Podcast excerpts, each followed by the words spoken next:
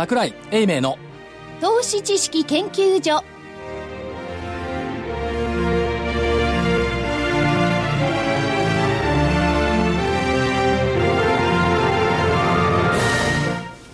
皆さんこんにちは。金内彩子です。何もわからないまま放り込まれてしまいました。この後どうなるのでしょうか。投資、投資知識研究所本店でございます。本店って何？本編だろ？え、いつもあの、べ別荘の方に。あっちは支店なわけ？支店。ああ、なるほど。あの、金、あの、木曜日やってるやつは、はい、あの、番外編です。番外編ここっちが本体ですね。本編ですね。本編、はい、本店。あの、はい、本家。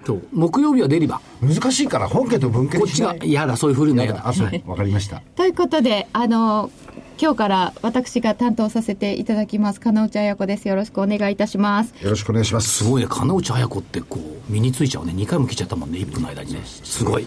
ありがとうございます。選挙のようですね、はい、で金内さんは自分の紹介しかしてないんで、はい、どうぞ。ここからどう言ったらいいか分かんないんですけど。ね、はい。じゃあ櫻井英明さんです。こんにちは。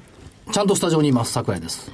所長ですそして、隊長です。はい、正木明夫です。よろしくお願いします。主任研究員。ラジオ日経福井です。よろしくお願いします。あ、そういう位置づけになってるんですね、はい、この番組上は。ねうん、はい。隊長って何の隊なんですか？探検隊です。探検隊、うん、本当は相場探検隊そう、本来的にはですね、いろいろ調べていただく役を、あのーうん、お願いしたんですが。したことないね。ないですね。探検してない。はい、正木さんなんか調べて持ってきたこと一回もないね、この2、3年の間。ないです。持ってきてます。拾ったみかんぐらいしか持ってない。いろんなこと言われてますね。まだ言ってる？柿ぐらい拾ってくれるのにね。うん。ただ、あの、あれですからね、資産運用に関してはなかなかね、特にあの、お年寄りの資産運用に関してはいろいろお調べになってますんでね。え、拾ってきてますから、いろいろと。コード番号がない時代から相場を見てきた方でございますおっしゃる通りでございます。46年ですか。すっげえ馬鹿にされ方。コード番号がない時代から見てきたご老人っていう感じだね。あの、国、国番を使ってたらしいですもんね、株価表示。所長、所長、所長。ご老人と言ってませんよ、今。うん、相場が、ですよね。ね。銘柄コードがない時代からとは言ったん。ですけど。隠れてたよね。ご老人なん。て言ってないじゃん。う若くない。じゃん。自分だってあと何年か経ち同じなんです。まあいいです。本気本気になって言ってますよ本気に行きましょう。はいということで。日経平均で木曜日いくらで終わったの、え木曜日の値段を言うんですか？木曜日2万飛び200丸2円87銭6円31銭高トピックス1646.80プラス3.40ポイントとなりました。これは木曜日の値段です。なぜ必要かっていうと、来週の見通しを毎週言ってるんで、ほうほうやっぱ先週木曜日だけ安かったから弱気になっちゃったんだね。今週はやっぱりあの水曜日に2万飛び278円をつけてきたというあたりが上限2万飛び飛び飛び8円に落っこどしたのが間違いだったね。本当は上2万飛び620円って現行レベルが返したんだよね。返した。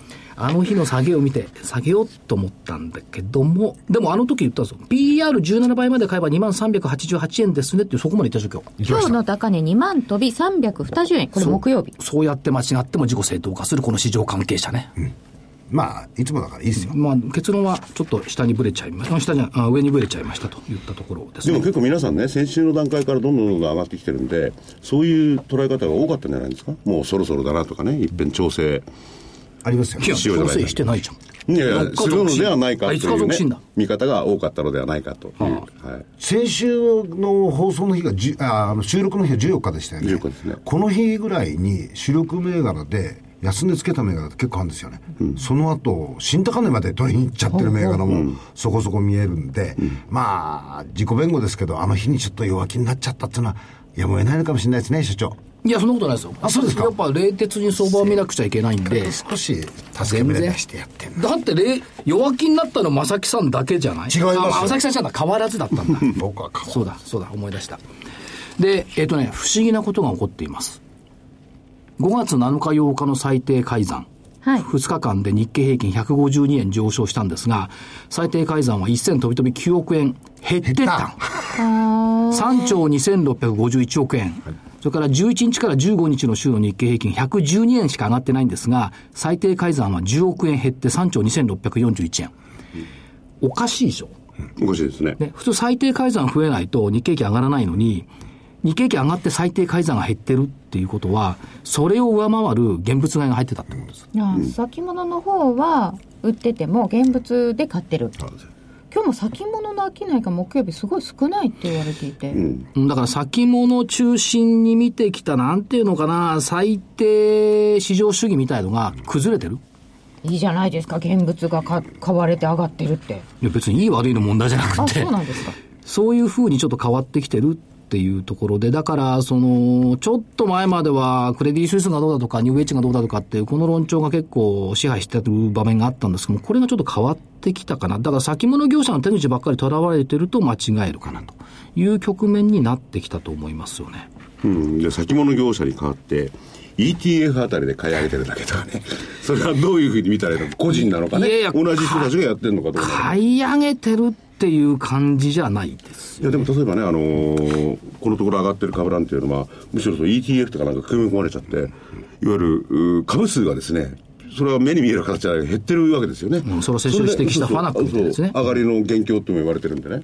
そのうち大株主に出てくるんじゃないかとか言われてますけどね。そうですよね。そのうち日銀が出てきても 日銀ちょっとあれ、信託だけどね、あれ。今日はブラックロックさんがだいぶ大量報告で出てきてるっていうのが話題になってます、うん、だからやっぱり最低じゃなくて現物沈潜運動で進めているっていうのが明らかになってきてるなという感じはしますよね。まあまあ、そうですね。やっぱり日本の株だって決算割ってみたら PR16.4 倍、うん、まあ安いでしょ。決算一巡したところで高値取ってきたっていうのは結構強いですよね。すごく強い、マーケットのトレンドとしたらすごい強いトレンドが出てるってことですね、シグナルがね。あともう一つ期待するのが、この間出てたのが、その世帯のも、1世帯の持っている金融資産、うんうん、1800億円、はい、あ、1800万円。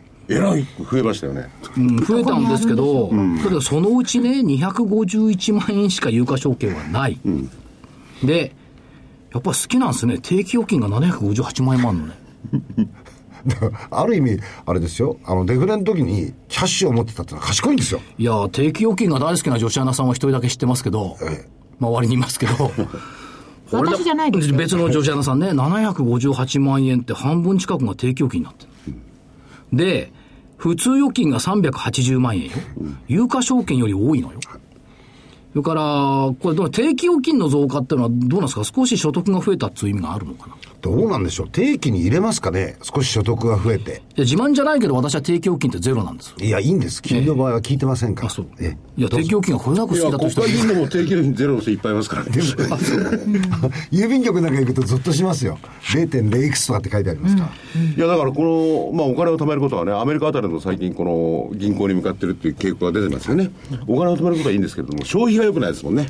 いや、だけどこれ普通預金がね、3.8%増えたっていうのと、うんそれから MRF が5400億円増えた。うん、これ明らかに投信株売ってリグったお金が普通預金に入ってるんじゃないのっていう気がしないでもない。まあ MRF って普通預金とみなせばね。うん。うん、だから、総務省がまた面白いコメント出していて、普通預金の増加については理由は分からないって言うんですよ。分かんないじゃなくて、これリグったお金入ってるんでしょうっていうふうに。わざわざ分からないってコメントしてるんですね、今回ね。うん、思わざるを得ないかなっていうところがあります。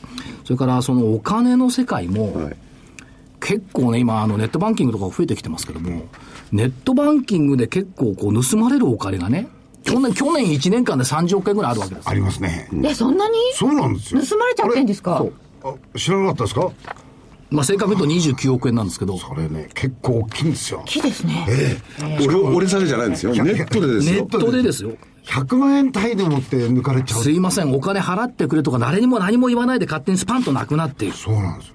気がついたら、あ、チェックした方がいいですよ。預金通帳。いやだからね詐欺だったらこっちの才覚注意でどうにかなるかもしれない、うん、しかしネットの場合にはねこっちが注意したらどうにもならないですよね。ならないですよね。どっかでピュッてなくなるだけだもんね、うん、今起こってることを 鶴さんに見るとそうですよね。注意のしようがない。知らないうちになくなってるってことですよね、うん、だ逆に言うとこの言葉適切だと思うんですけどやっぱねパソコンが結構乗っ取られている、うん。そしてこれを防ぐためにはどうすればいいのか。ということで、今日はゲストの方に来ていただきました。参考になりますね。本論に入りますよ。なるほど。はい本日のゲスト、FFRI 代表取締役社長の鵜飼裕二さんです。よろしくお願いいたします。どうもよろしくお願いします。よろしくお願いします。鵜飼です。付け加えますと、コード番号は3692です。3692。はい。3692、はい、FFRI。えー、まあ、あの、市場では有名な会社さんですけども、うん、えー、日本初サイバーセキュリティをリードする専門家集団。はい。ということで、私たちのパソコンをきっと守ってくれている。はい。これから、あるいはこれから守ってくれる会社、はい、という認識でよろしいでしょうか？はい、その通りです。はい。でもそんなもんね、そんなもんって失礼ですけれども、僕だっていろいろ入れてますよ。はい。あの海外のがメインらしいですけど。はいはいはい。で、えー、社長のところは、はい、それそういう方たちとどこが何どう違うんですか？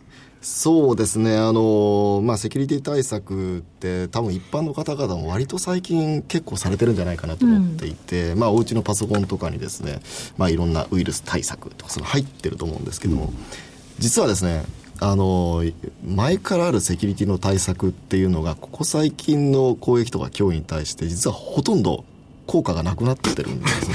ほとんど？ほとんど効果は実はないんですよ。え、それは犯人がどんどん賢くなってるからですか？そうですね。実はですね、あの、まあ、その通りなんですけども、あの、なんでこんな状況にそもそもなったのかっていうとですね、実はあの、数年前まではこういったハッキングとかコンピューターウイルスを作る人たちっていうのは、まあ、割とこう、なんていうんですかね、こう自分でこう作ってみて、えー、まあ、ハッキングとかコンピューターウイルスばらまいてみて楽しむっていう会が多かったんですね。まあ、ちょっと変わっていただいちゃうんですけど。も 先は実現利益を取る人たちが増えてきた。そうおっしゃる通りで。愉快犯が。そうですで最近はですねあのまさにあのこういったですね悪いことをする人たちがあのこういった分野でお金を稼ぐようになっちゃったとで、まあ、これにはやっぱり、昔は本当に天真爛漫な、こう、ちょっと技術が好きなオタクみたいな。ああ、こんなのできちゃったよっていう人たちから、作為的にここから引き抜いてやろうと。そうなんですよ。まあ、まさにこういったお金を盗む人たちっていうのが、あの、最近増えてきて、もう、ここのですね、実はマーケット、アンダーグラウンドのマーケットっていうのは、今、麻薬のマーケットより大きくなってるっていうのが、それすごい、すごい、すごい。実はそうなんですよ。で、それに伴って、あの、ここ最近いろんなニュースなんかで、こう、サイバー犯罪の被害だったりとか、あとどこそこの企業がこんな機密情報が起きましたみたいなので、結構報道されてると思うんですけど、みんなやっぱり、この、外部の攻撃者の性質がここ数年でガラッと変わってしまったっていうこれに実は気にしてるんですね。あの、オンラインバンキングはお金を積まれるのも、その、まあ、原因が一つですということです。ここと戦う正義の味方の FFRI さんとしては、はい。どうでしょう、従来、結構そのウイルス防御ソフトって、はい、まあ、パソコン屋さんとか行くと、こう積んであるじゃないですか。積んでますね。で、新しいパソコン買うと、はい、こいつは入れなきゃいけないのかなという思いにとらわれるんですが、実際はそんなにやっぱり効果ないんですか？そうですね。まあ、難しい まあ、端的に言うとそうですね、非常に効果限定的というところで、あの、特にオンラインバンキングからお金を盗むような、これも実はコンピューターウイルスが絡んでるんですけれども、うんはい、あの、むしろやっぱりあの、防御できないことの方が多いというふうに守っていただいた方があの賢明だと思います、ということは、まあ、あの従来型のですね、はい、割とあるそのコンピューター除去ソフトを入れてみんな安心してますよね、はい、そうですね。でもこれは安心じゃない可能性は高い。そうですね。むしろあの全然安心じゃない。あ全然安心じゃない。全然安心じゃないです。で我々セキュリティ専門家ってそれ分かってるので、はい、まあ、実はですねこういったウイルス対策ソフトって入れてない人が多いんですね。逆に言えば。もう入れててもあんまり意味がないっていうところがありますんで。お金ももったいないし。まあそうです。ね 端的に言うと。で従来型のその除去ソフトってこ社長にお伺いしたのは、はい、あの指名手配の犯人写真をいちいち照合するようなソフトだとそうですねいうふうに伺いました。はいで、その指名手配の犯人が1日何十万って増えてそうですね。1日もう本当10万とか増えててですね、あの、もうはっきり追いつかなくなっちゃってるっていうのが今現状なんですね。はい。ということは、あの、パソコン使っていて、はい、日に日に重たくなってくるように感じるのは、はい、こいつが増えてるからっていう部分もあるんですか？そうですね。もうおっしゃると、指名手配写真を1日こう10万とかのもし数が出て全部作っちゃうとですね、これあっという間にこうすごい数になっちゃうんです、はい、でこれがもうアップデートで大量に降ってくるので、まあそれはパソコン重たくなりますよっていうのが今の現状です、ね、だから数年前の朝よりも今立ち上げた時のが時間かかるような気がするんですよね。そうなんですよね。だからそれはそういう割安を対策するためのえー、いろいろ落としてくるもので、パソコンの処理能力が劣れちゃうってことですね。そうですね。すごいなんですよね。で、その写真が、だから無,、無尽蔵に増えていくわけそうですね。もう、なんで無尽蔵に増えてるので、さっき何やってるかというとですね、昔のやつ削っちゃったりとかですね、結構やってるみたいな。まあ、もうこいつは出てこないだろうと。でも結局その昔のまた出てきますよね、多分ね。えそれに指名手配されてない人は捕まえられないってことですよね。おっしゃる通りですね。なんで、あの、最近やっぱり問題になってるオンラインバンキングのウイルスなんか割ともう出てすぐに攻撃が始まっちゃうので、逆に言えば指名手配写真集作って届けるっていうのにタイムラグがあるんですね。その間に合わなくて結局捕まらないってパターンが結構今深刻になっていて。だから指名手配の前に、大概悪いことをしてるんですよね。そうなんですね。悪いことが発覚したから指名手配になるんでしょ？そうだからまあ前科があるというか、前科があるすでに犯罪を犯したウイルスを、ウイルスを追っかけてるわけですね。大抵そういったウイルスって、一回その用途で使われると、もう、もうあと使われなくなっちゃいますので、うん、もうほとんど逆に後で検知されても意味がないって、こんな状況に逆に言えば、その指名手配になる前に、やり得みたいなところがそうですね、なので、ね、そうなんですよ、なんで、本来であれば、その指名手配になる前に、悪いことしてたら、もうその時点で捕まえるべきなんですよね、はい、そそうですよね。そうなんですよ。僕はね、あの、なんとかソフトっていうのはそうだと思ってたそうじゃないんですか？そうじゃないですね。基本的には全部、あの、後手後手で、あの、対策をする。これがベースになってます。なんか、無駄な金を払ってるような感じ。まあ、断定していいのかどうかわかんないですけど、ね、昔はそれでもよかった時代っていうのがあって、うん、まあ、現地です99%とか時代あったんですけど、さっきもガガガガガって減っちゃって、もうなかなかもう対策の難しい。社長、はい、なんか妙に自信を持って言ってますけど、うん、じゃあ社長のとこはどういうもので、何をどうしてですか？そうですね。まあ、なんで、先ほど申しましたように、はい、指名手配写真モデルだと、もうはっきりもう特に実は限界を迎えてるので、うんうん、本来であれば、例えば悪いことをする人たちであれば、例えば泥棒捕まえますっていう場合は、はいうん、泥棒の顔一つ一つ見るのではなくて、うん、泥棒が悪いことをしようとしたら、もうそこで捕まえなきゃいけないんですね。まあ、例えば家の前うろうろしてるとか、だからドアの鍵開けようとしてるとかですね。そういった怪しい行動とか振る舞いっていうのも、コンピューターウイルスも必ずやりますので、はい、それを見つけて、お前は悪い。ってやって止めるっていうのは、これがまあ弊社の基本的なベースになっている、これヒューリスティックっていう技術なんですけれども、あの高齢化技術が、あこういった技術がベースになってます。ということは、もう網をかけてすべてに対応できちゃうということですね、逆にうですね。逆に言えば、あの、全く今までこう初犯のですね、うん、全くや犯罪を渡って、これ全然やったことがないようなやつでも、うん、こう悪いことをすれば捕まえられますので、うん、まあ、それはあの非常にメリットとしては大きいですね。これ、悪意を持ってウイルスを作る側としてみると、はい、ひょっとすると着手する前に除去されちゃうかもしれない、と思うと、それに対する防御がコストかかりますよね。そうですね。防御。その辺はいかがですか？要するに攻撃側から見たら。コスト高くなるよねって話そうですね。はい、あの、なので我々としてはですね、あの、もう要するに、悪いことをする人たちのこう思考とか考え方とか技術を先読みして、うん、彼らが実際攻撃を行う前に対策の技術をすでに作っておいて、うん、で彼らを逆に言えば後手後手の立場に追い込むっていうんですかね、これは非常に重要だと思っています。それはね、そのある程度、まあ、カテゴライズというか、こうできるものなんですか、まあ、犯罪者ったら大概ありますよね。そうですね、はい、うん、なんであの、逆にわれの、まあ、基礎研究をいこういっぱいやってる部門があるんですけども、そこではです、ね、常に攻撃の技術を研究をしていて、はいあの攻撃者が将来的にどんな技術を使ってくるのかっていうのを彼らよりもだいぶ先にですね、うん、あのもうこう研究所室内でも実証して対策を作るって、これは重要です、敵を知らなければ防御もできない。そうですね、うん。うん、敵をまあ敵自身が気づく前に、われわれの方で、まあ、そういったその意味では敵もあのウイルス作るのにコストがかかると思えば、うん。はいやっぱりコストのところでやめますよね。そうですね。これ以上かかるんじゃやめようみたいな。そうですね。うん。でもね、そうは言ったって、日本だけで30億もこう抜かれてるわけですよ。はい。これは国際的な話ですからね。そうですね。国際的にはそれ、そういった悪い奴らすごく不当な利益って何ですか、これは。そうですね。まあ、不当なしらくですね。ですね。いや、盗人ですよね。盗人ですよね。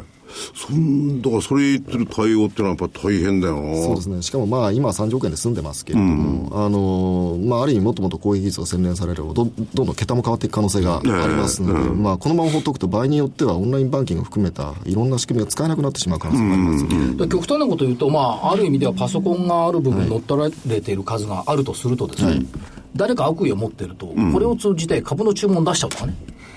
ああ、ありますね。証券系。そんなこともできますね。あるいはネットバンキングからこうお金引き抜いちゃうとか。うんうん、そういうことが起きると社会不安になっちゃいます。そうですね。社会不安になりますね。で、それをやっぱり社長正義の味方としては防いでくれている。そうですね、おっしゃる通りです。うん、まあ、いずれにしても攻撃者が大きくパラダイムシフトしましたので、うん、まあ、我々としてはさらに一歩先に行かないといけないということで、今までの既存の技術と違う全く別の技術で、え今度は攻撃者をあの諦めさせる、ひいひい言わせる。まあ、これは非常に。攻撃者を諦めさせるもんですか？そうですね。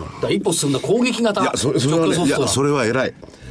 あえて犯罪者を出さないことによって、そうですね、人々を真人間に戻す。それかどうかわかんないけど。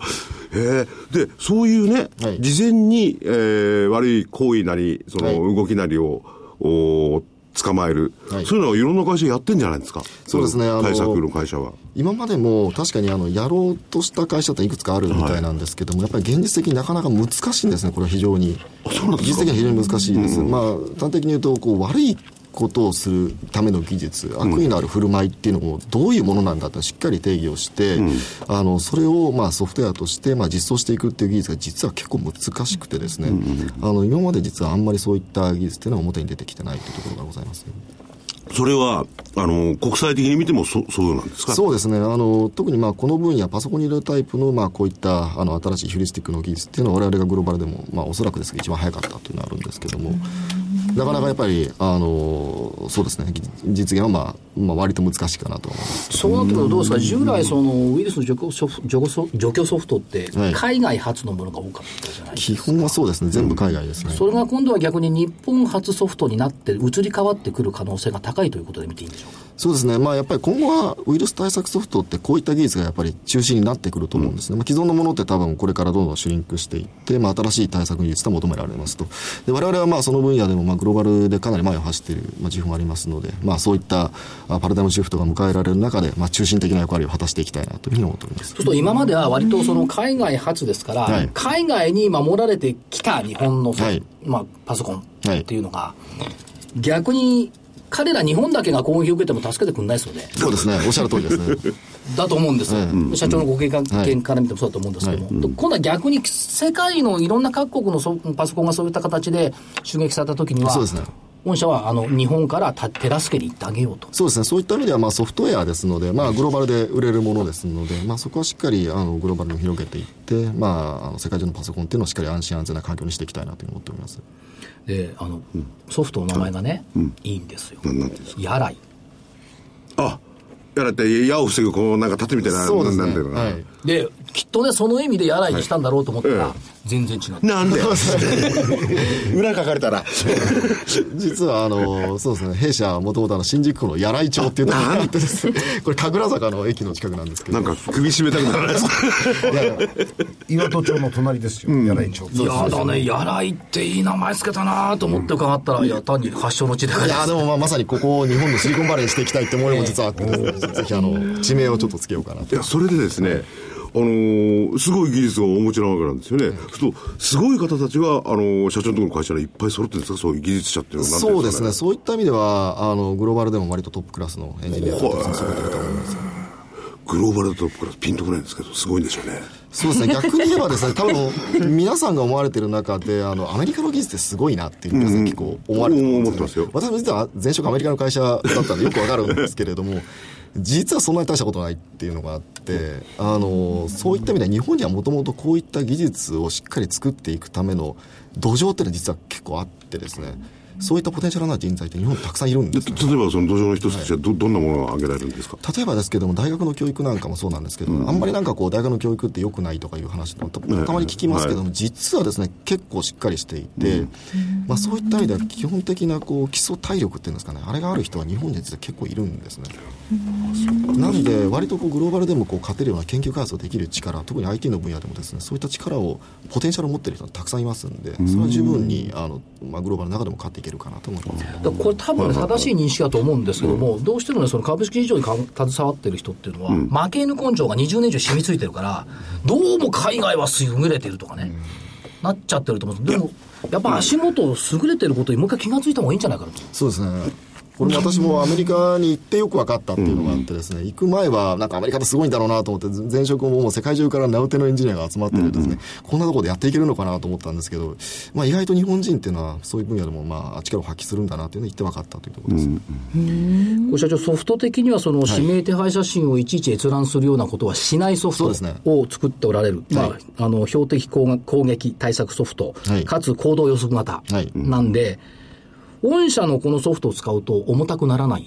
それはですね、サクサクですか、うん、それもすごく誤解を受けて、なんか重いんでしょうとか、ね、よく言われるんですけども、ええ、実はものすごく軽いんですね。でこれはなんでかというと、あの指名手配写真集モデルがそもそも重すぎっていうのがあって、あのこれが全くガサッとない、うん、まあ、そういった意味で非常に軽いですね。あの知り合いが御社のソフトを入れた後に、はい、いや、軽くてサクサクって言っていたんですけど、やっぱそうなんですか？そうですね、基本的にはすごく軽いです。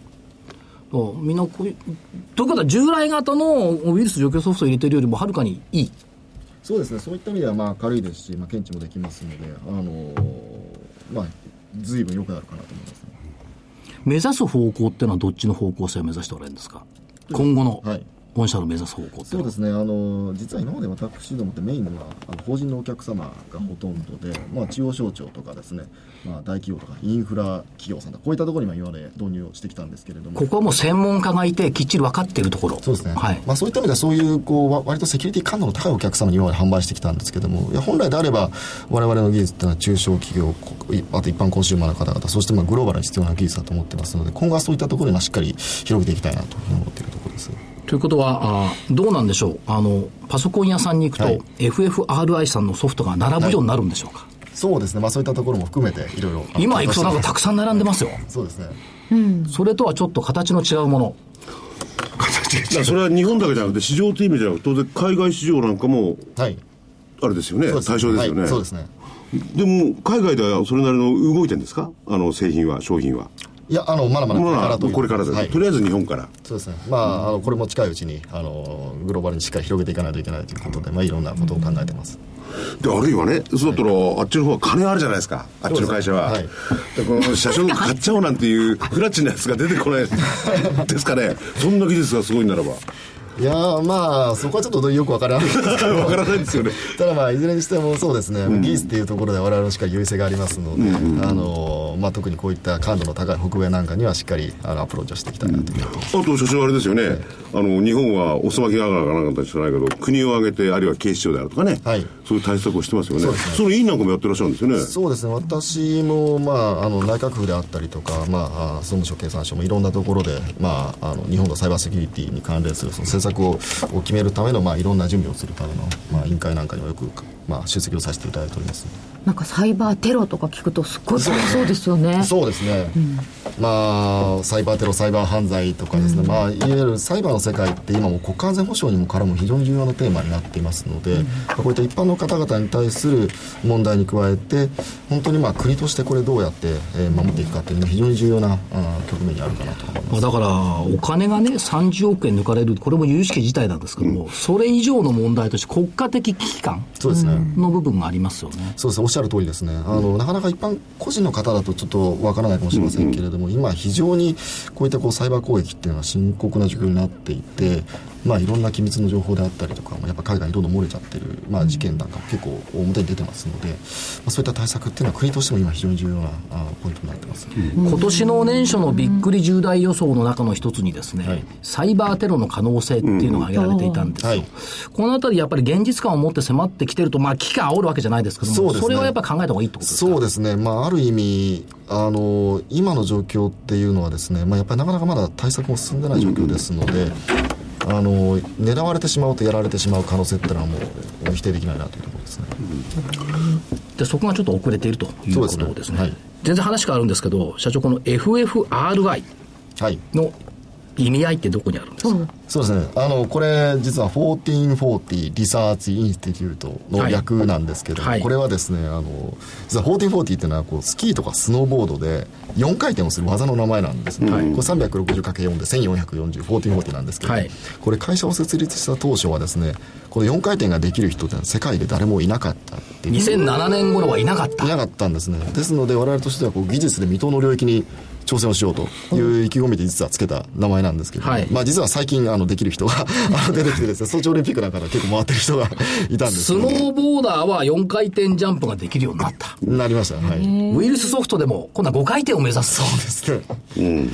まあそういった意味ではまあやっぱ技術で常に未踏の領域を目指していくというところはあの常に変わらずやっていきたいというふうに思ってます。未踏の分野にチャレンジする、まあ、気概はわかるんですけども、はい、困難さっていうのはどこにあるんですか？そうですね、やっぱりなんといっても、これ、技術でどういうふうに解決をすればいいのかっていうのが、グローバルでも誰も知らない、誰もわからない、そもそも解決できるのかっていうのがわからない、はい、ただこれに対してしっかり立ち向かって解決をしていかないと、今ですね、いろんな ICT の技術って世の中に出てきてると思うんですけども、なんとなくセキュリティが不安だからとかいうので、進まなくなったり、ボトルネックになってることって結構あるんですね。はいなんでそういったこうせっかくのイノベーションがこう停滞しないようにですね我々としてはあのやっていく必要があるとそのためにはあの技術でいろんなところをまあ挑戦していかないといけないなというところです。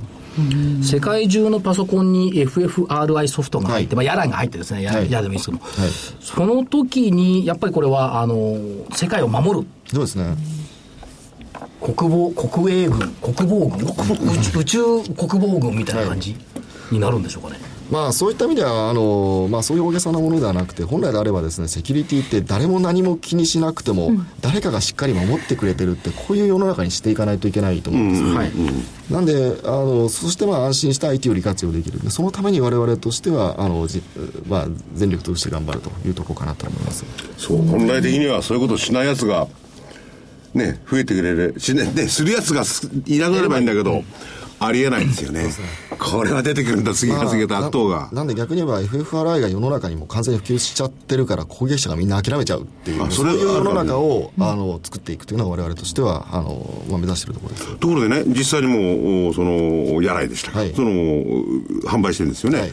利用者の声、あるいはそういう企業にも入れてると思うんですけど、はい、どどうなんでしょう？そうですね、そういった意味では、このやらいの、まあ、実は力はどうなんだっていうところなんですけども、実はですね2009年にまあこの製品リリースしたんですけれども、はい、2009年以降にですねこう有名になったこの標的型攻撃のこうで使われたウイルス、これをですね弊社の方で毎回集めて、はい。やらいが入っていたらそもそもこれ守れたのかどうかの実はチェックをやってですねウェブに上げてるんですね。でこれ今まではっていうところでありますけど、今のところ連戦連勝していてですね、あの全てやらいが入っていれば防御が実はできたって、これは大きな実績で、まあ、そういった実績がまあ評価いただいて、いろんなところに入ってきているというのがあるんですけれども、あのそういった意味ではこれからも連戦できるようにですね、まあ、しっかり研究開発をやっていくということかなと思います。すごいな。それは相当、まあ、ななんていう言葉を使っていいかわかんない、高度な悪いやつでもこれ防げてるわけですそうですね、まあ、例えば最近の例でいうと、まあ、ソニーピクチャーさんの件であったあ、あれもまあそうですね、やらいが入っていれば防御できたというような話もありますし。なんだね、ソニーに教え教えてやれやればよかったのに。これ、パソコンだけなんですか？そうです。実はあの昨年の末にですねあの実はスマートフォン向けアンドロイド向けも実はリリースをいたしまして今あのキャリアショップさん系で販売をいただいています。これ社長どうですか？そのスマホのウイルスって、割と気にしない人多いじゃないですか、そうですね。パソコンほど。そうですね。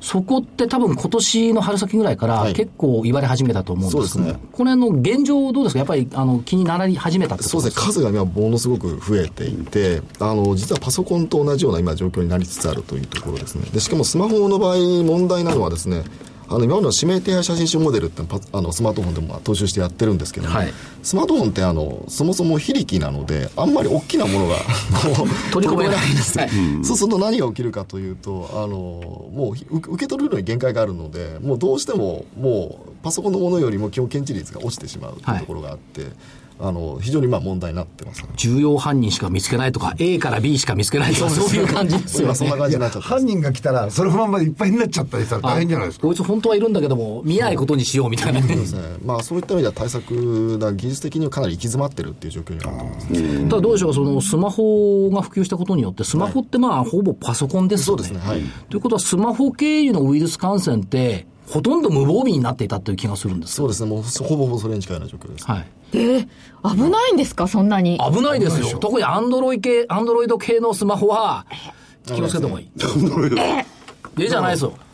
結構いろんな壁でつなげてるでしょ、自分のパソコンと。出ますよね。いや、パソコンとつなげた瞬間に、だから、スマホ経由で入った瞬間にパソコンに来ますからね。あ、そうそうそうあります。うんうん、そうですよね。しかも今、グーグルプレイなんかもそうですけど、アンドロイドのマーケットって結構危ないソフトって結構いっぱいあるんですね、実は。はい でこう評価が高いからって入れちゃったら、実はそれがあの不正アプリだったみたいな例も結構あるので。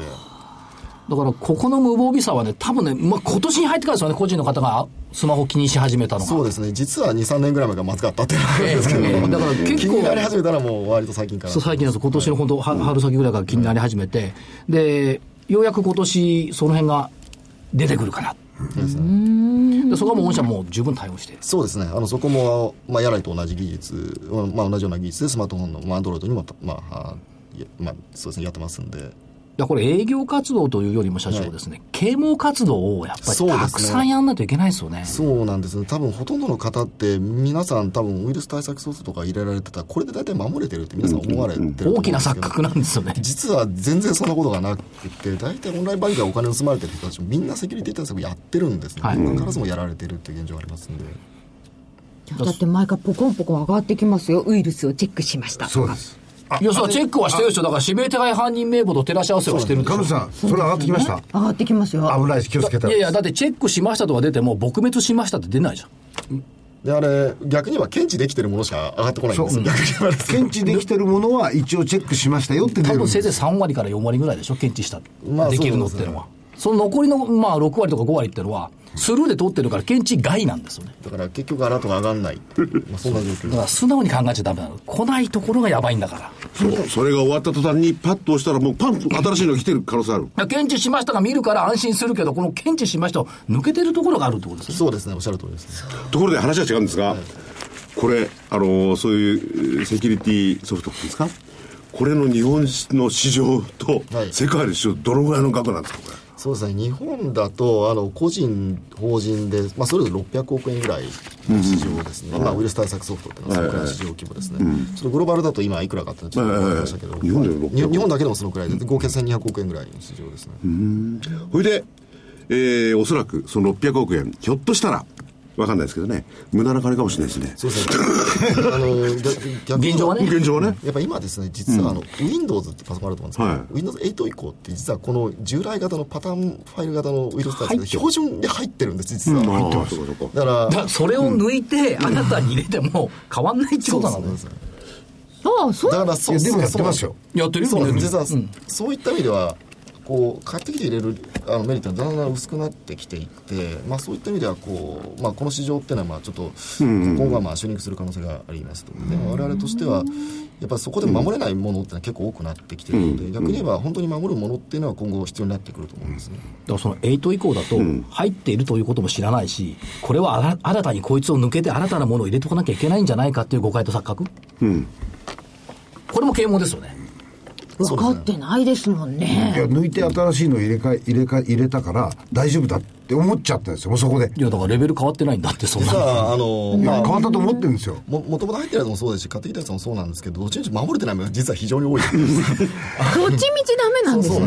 なんとなく恐ろしくなっちゃいましたね、それ。悪いやつは次から次へ出てくるから、お尋ねのね、あれが回らないんだ、もうね。ですね。うん。だとすりゃもう、最初から悪そうなやつをとっ捕まえるっていうか、追っ払える仕方ないわけですよね。 wanted じゃ遅いのよ。うん。怪しい行動だっていう段階で除去しちゃう、う。ん、そうですね。いや遅くなって遅くなって仕方がなく今年の年初に全部出荷したんですよ、はい、1回、はい、それでもって新しいものを入れていや今使ってるんですけどまあ今は割と楽なんですよ、はい、また多分そうすると、まあ、またすぐすぐ重くなる日を追うごとに重くなる。重くなるのはですね、まあ、パターンもそうなんですけどひょっとすると中入ってるのかもしれなくてですね。ああすでに、すでに。そうですね。実はなんかいろいろ不正なプログラムなどに感染したりすると重くなったりするっていうことも結構あるんで。ありますよね。隊長、もう、俺に送らないで。わかりました。一切コンタクト、もうたた、たた、立つ。もう絶縁取らない。そんな。じゃあ言葉にすれば。だそれだけ実は、その、重要なね、業務を担われている。まあ、FLFR サイだっていうこと。これ、ためになったでしょ、今日。いや、今日ためになった。ためになりました、本当に。最初、ちんぷんかんぷんだったけど。いや、最初からなんかすごいなと思ってたんだけどね。思ってないですよ。これでも、画期的ですよ、これ。うん、ある意味。へえ。すごい。びっくり。だから、あの、一度。疑わしきやつを罰するべきですよね。まあ、ほん実社会の法律は変わりますけどね。そうですでこればかりはね、疑わしいやつどんどん排除しない限りはどうしようもないですよ。だから、やっぱ企業にはね、そういう重要な責務がある。もちろんあります、ね。っていうことを、実は今日は考えていただきたい。いいこと言いますね、たまには。いや、たまにはじゃないんだチャートがどうとかね、そういう話じゃないんだと、これは。そうですね。うん、そう、チャートでなんだかんだって、30億なくなっちゃうんだから、その間に。いや、あのね、人様のお金だから30億って気楽に言ってるけど、うん、自分のお金100万円でも抜かれてごらんなさい。いかれくりますよ。でしょ ?30 円でもいかると思う。というのも、再起できないの、俺、100万円抜かれたら。まあ100万円の残高があるかどうか別にしてそう。うんまあ、5000円ぐらいはあるんですよ、5000円の方も怒るもんね。だからこれね、まあ、社長がおっしゃってるように、はい、国際的に見てもすごい高い技術なわけでしょ、はい、やっぱり国際市場を目指してす。ごいですよね、日本初のこういうのはやっぱりね、どんどん広まっていってほしいな、そうです。ね、うん、海外からこう尊敬されるというかね、うん、イフの念で見られる。みたいなね。パソコン持ってる人は漏れなく必要になるわけですそうですね。はい。うん、そうなってきたら、まあいいや、それの話です。悪い奴がいなくなったら、なかなか儲かんなくなっちゃった。いや、それはそれで、だけど世界平和のためでいいじゃん。もちろんもちろん。世界平和つかなんつうの、ね、安全のためには。悪い奴はちょこちょこちょこちょこ出てくるんだ、これが。うん。まあ、それでもそうですよね。まあ悪い人たちを撲滅するのは我々の。そうですよね。はい、うん。欲は無限ですから。そう、欲は無限で、欲は無限って、それ引き物の欲だけやめてほしいですよね。そういうことですよね。でも正義の味方っていうイメージでしょ？うん、意味はイメージ。うん、ね社長自身もこれ、あの、テレビじゃないんでね、ね、正義の味方顔してますよね。これ、だけどあれでしょ、あの本当に世界に広まって、ウイルスが本当にこう減っていくと、これ、ノーベル賞もんですよね。まあ、やっぱりでもセキュリティの技術をやる人間としてはそこを目指していかないといかんと思うんですね、やっぱり。ノーベル賞も、ノーベル平和賞でしょうかね、多分平和賞でしょうね、ね科学でもないし、物理でもないし、医学じゃないからね。金の心配しないでゆっくり眠れるっていうのは平和賞だよな、これ。で、国家の危機にもね、役に立つ。もちろん。それ大きいですよね。入ってることを意識しないのが本当は一番だというのが、すごい印象残ります、今日ね、本当にいいお話をね。はい。伺いました。伺いました。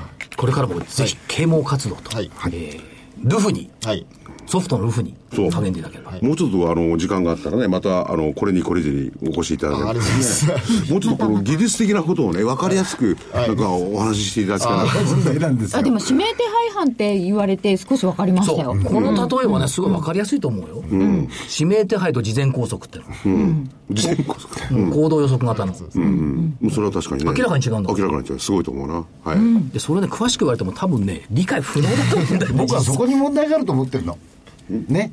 私立文系の我々がですよ、技術的なこと聞いて分かるんでしょうか？いや、でもそれだって、一般の方々、大方はね、そんなもんですよ。一般の方々に分からない、投資家も分からない。逆にもっとこの辺は分かりやすく伝えていく必要があるかなと思います。うん。はい、はい、えー、本日は株式会社 FFRI 代表取締役社長の鵜飼裕二さんにお話を伺いました。鵜飼さんどうもありがとうございましたそれじゃあスケジュールと来週。はいはい、えー、スケジュール明日黒あ黒 金曜日黒田日銀総裁会見アメリカ消費者物価。どうなんだろう、えー、月曜日はベテランズデーでお休み。火曜日がケースシラー住宅指数ほとんど影響なし。27日 G7 財務省中央銀行総裁会議。あ、そう、総裁会議ね。総裁会議じゃないよね。28日政府の決算。29日が失業率 GDP、アメリカの GDP 改定値といったところでしょうか。見通し、下、25日線の19,800飛び8円。上欲張りました。もう来るでしょう。2000年高値水準2万これ833円。おお、うん、というところですね。ね2万800円ね。5ヶ月連続要請よ、これで。うん、ちょっと強すぎるっていうか、どうなんでしょうか。いや、強すぎない、全然。ちょぼちょぼとしか、じわじわとしか上がってないから。うん、確かにね。このシャクトリムシのようなね、バブルでない動きがいいのかな。お知らせいきますまあ、全体的にね、あの、株価も、水準も上がってきてるんで、その中で、今回は幅が1000円以上ありますんでね。その1000円ぐらいの幅に入るでしょう。でも、下までいくら？下まで400円？上が600円じゃ上のが高い600円と400円で1000円じゃね？上をちょっと上の上のはいそれではお知らせよろしいですか？どうぞ。いっぱいあるんだ。どうぞ。もう。自分で作ったんだからいっぱいあるんですよ。明日あの馬淵さん。はい。えー、明日で今日ですね。22日、えー、馬淵さんのお馬淵さん MIT ね。あに日本のアメリカ通、馬淵さんと、英明所長の、ドル高で米国東京大学数学科及び MIT の馬淵さんね。はいはい。凋落し、アジアインフラ投資銀行で、アメリカは経済覇権を失うのか、うん、要するにアメリカがどうなるのか、っていうのを真正面から馬淵さんにお話をしていただいております。えー、今後、アメリカの巻き返し等々も含めてですね、あるいはインフラ投資銀行の日本の株などへの影響なども話していただいてる。だから面白いですよ、これは。これね、一番記憶に残ったのはね、はい、桜井さん。ドル建ての日経平均のチャートでみんなもの論じますけども、うん、見てるやつほとんどいませんよ。これがね、確かに。これが記憶。あれで堂々とね、20分も喋るやついるけど、向こう行ったら見てまへんよ。つついでに、あの、こっちにいる人たちは、為替も気にしてないよアメリカ人は気にしませんからね。気にしないですよね。だって、ドルこそ全てだ自分のところのマーケットだからさ。うん、はい、えー、それで、えー、二つ目。これもやはり22日発売なんですが、先読み大名人、大岩川健太の負けない投資シリーズの鉄則シリーズ。これは、あの、彼女さんが聞きてやっていただいてて。これからではい。初公開、投資家。うん。あ、これこの間のやつですね。うん、この間です。はい、22日発売ですから、初公開、投資家性格分析丸分かり全集の第1弾。性格分類をしてですね、その投資家にいろいろ備えていただきたい。そうすれば、ひょっとしたら儲かるかもしれない。かもしれないね。彼らの性格を知れば、先回り、先回り、後出しも容易になる。これも適用知るですそう、適用する。ね。えー、こちらの両方とも DVD、えー、8640円ですね。そして、えー、まあいいや、二つで。今日は。二つでいいや。いいいですか？じゃあ。もう来週になります。えー、広島無料投資セミナーのお知らせです。はい、6月6日土曜日、平和記念公園内広島国際会議場で、ラジオ日経8都市 IR セミナー桜井英明株式公演 in 広島を開催します。今回はラサ商事、レオパレス21、金本、オプトエレクトロニクスの4社が IR プレゼン。そして桜井さんの講演、パラダイムシフトの時代の投資戦略でございます。8都市 IR セミナー専用ウェブサイト、または郵便番号105-8565、ラジオ日経6月6日広島セミナー係までお寄せください。締め切り5月28日、来週となっております。ね、ぜひご参加いただ結構ね、地元の証券会社さんがね、はい、協力してくれて、そうですね。店頭に、あの、チラシといいますかね、はい、案内を置いてくれたりしてますんで、確かどこだっけな、宇都宮とかね、はい、東洋証券とか、店頭、本店かな、置いてありますあともう一個お知らせですが、あの、チャートの伊藤俊弘さん、それのセミナーが、あ明日になりますね、23日土曜日。えー、これは新宿のスバルビルの地下1階、えー、16時から17時30分まで、これのお問い合わせですね、えー、P トレンド、パソコンで P トレンド、伊藤俊弘といただけると、詳しいお知らせがあります。ぜひ、えー、23日、明日なんですけれども、まだあ席が多分あるかと思います。えー、P トレンド、伊藤俊弘で、えー、ご確認ください。あと2分ちょっとです。正木さん、長野が、えー、長野で、えー、こんうんと、6月の20日ですね。えーと、桜井さんにもおいでいただいて、えー、これもさっき桜井さんに言った地元の証券会社さんとあ長野証券さん、ね、長野証券さんと一緒に、うん、えー、長野証券さんの5階ホールで、えー、セミナーを開催いたします。えっ、ー、と、ここはフロイント産業さんと、おアケボロンブレーキさん。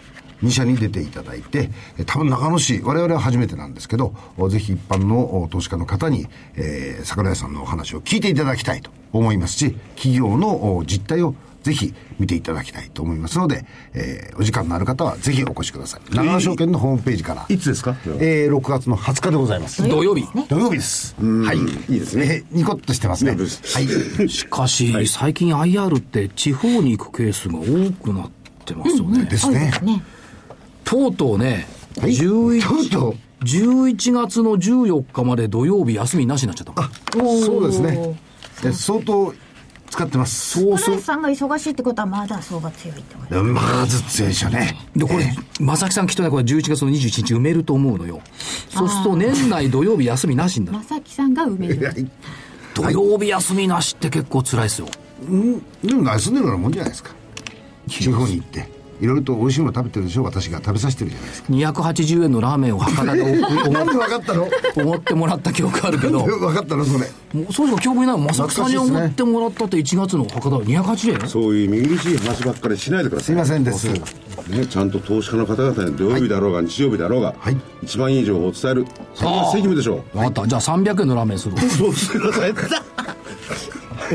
さて来週はちょっと高値トライというお話がありましたが櫻井さん来週っていうかこれ5月月足要請でしょ？だと思ってます。で4月までね月足4か月連続ですから、うん。はい、それ考えると5か月連続持ったら今月全部今年全部陽性になっちゃうんじゃない？あそっか今年全部ってことになるわけですね、このままいくとですね。そういう意味では Sell in May はどこ行ったのっていうと、うん、5月病はどこ行ったの？まだね1週間ありますからねいや1週間あるけどもだけど指標を見てると割高指標ないもん、はい、もうそろそろ時間になりますんで。ほしいですね。またじゃああの来週に期待。はい。そして月足に期待。はい。それでは皆さん今日はこの辺で失礼します。失礼します